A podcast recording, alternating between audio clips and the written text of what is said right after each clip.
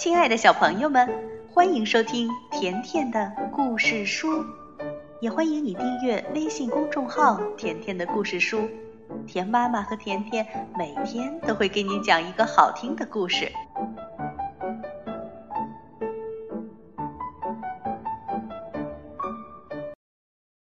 小朋友们，今天甜妈妈接着来讲哈尼族的童话故事《火童》的下集。金色的台阶出现在眼前，台阶蜿蜒而上，山体中空，像是高不见顶的大溶洞。不知爬了多久，台阶忽然断了，眼前是万丈深渊，在对面的崖壁上醒目的挂着一个有毒的蜂巢。小羚羊担忧地看着明扎说：“这是天神的毒蜂，任何人想要过去都会被蛰死的。”明扎自信地说：“放心吧，我有金弓箭。”说着，他嗖地射出一支金箭，蜂巢被击中，掉了下去。正要高兴。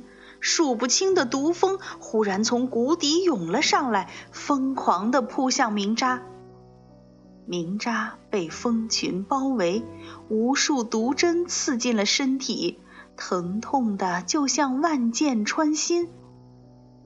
这时，明扎隐隐听到了小羚羊的声音：“忍耐，忍耐，疼痛是天神的考验，可是还没有凡人能够受得了。”明扎暗暗对自己说：“我有树的忍耐力，我能挺过去。”这样一想，疼痛立刻消失，震耳欲聋的嗡嗡声也没有了。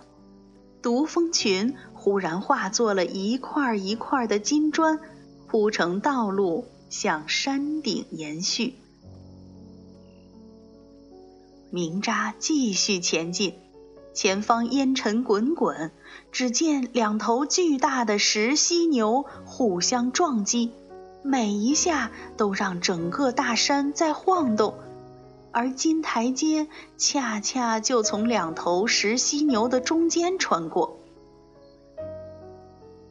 小羚羊说：“他们是天神的石犀牛，他们会把所有想通过的凡人踩扁、撞烂。”明扎看准两头石犀牛，说：“我能跑过去。”就在两头石犀牛分开的一瞬间，明扎用平生最快的速度冲了过去。眼看就要成功了，石犀牛忽然提前撞在一起，不偏不倚的把明扎夹在了中间。小哥哥，小羚羊吓得惊呼。但是，明扎并没有被撞烂。他握住犀牛的脚，奋力撑开两臂，身体里澎湃着吸水的力量。水虽然柔和，力道却绵绵不绝。明扎竟然把两头石犀牛推开，一屁股坐在了地上。明扎和小羚羊很快来到了金石街的尽头，这里真的没路了。抬头看上去，像竖井一样的四面墙又直又陡，高高的头顶上一个圆圆的出口透出了火红的光亮。小羚羊说：“小哥哥。”你的勇气、忍耐和力量都超过了凡人，我真心佩服你。但是我只能带你到这里了。明扎说：“谢谢你，也许最后一支金箭能带我上去。”明扎把金弓的弦拉满，用石块架住，金色的箭头指向上方。他请小羚羊轻轻地踢一下扳机，嗖的一声，金箭离弦的一瞬间，明扎抓住了箭杆，金箭带着明渣笔直的飞上去，一直飞进了神的住所。天神住的地方就在山顶，被火焰烧红的云彩团团围绕。火种就像一个旋转的火球，在天神的胸口燃烧。明扎高喊：“天神，那是我们的火种，请你还给我！”天神的神眼一路都在观看明扎的历险，他用震耳欲聋的声音说：“人自以为高于万物。”却不知道高于万物的只能是我，明扎，我收走你们的火，让你们去哭、去喊、去面临死亡。只有这样，你们才知道从来没有用过火的动物怎么生活。明扎恳切地说：“可是人不如动物。”我们没有皮毛取暖，没有爪子和牙齿猎食，所以我们需要火才能活下去呀。天神指了指自己的胸口说：“火就在这里，如果你能拿得走，就拿吧。”明扎爬上了天神的胸口，向火种伸出手去。双手立刻燃烧起来，但是明扎没有退缩，他用树的坚持强忍疼痛，慢慢抓牢火种，又用吸水的力量猛地把火种摘了下来。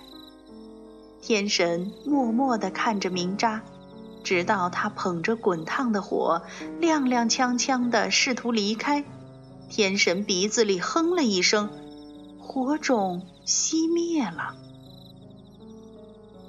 天神平静地说：“没有凡人能拿走神的火。虽然你获得了树神和水神的帮助，却违背了我的意愿。现在你可以选择离开，活着回家去。”明扎当然清楚，自己能活着离开这里，已经算是天神开恩。但他心里打定了主意，他请求道：“把我变成火吧！”天神吃了一惊，眼睛定定地望着明扎。明扎说：“神熄不灭凡人的火，我会让寨子里的人知道怎么使用火，才能和万物一起生活。”神的脸上第一次露出了微笑。一路上，他给予明扎考验，看着他经历成长，就是为了在人间选出火的继承人。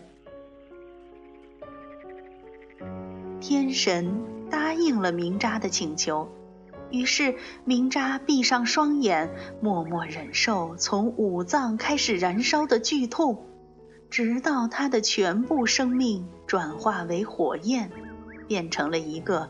熊熊燃烧的大火球，火中有明扎的灵魂，光焰四射，照亮天空。天神叫来了小羚羊，说：“山林的女儿，请你把明扎送到寨子里，告诉他们要年年祭祀，牢记教训。”当小羚羊托起大火球时，神又说。请他们不要祭祀我，而要祭祀明扎。从此，哈尼族人爱护火，善用火，崇拜火。火给了他们力量，他们用这力量保护自然，世世代代牢记山林水源不可侵犯的教训，不允许任何人来破坏。他们还给火起了一个名字，叫做明扎。这就是关于火童的故事。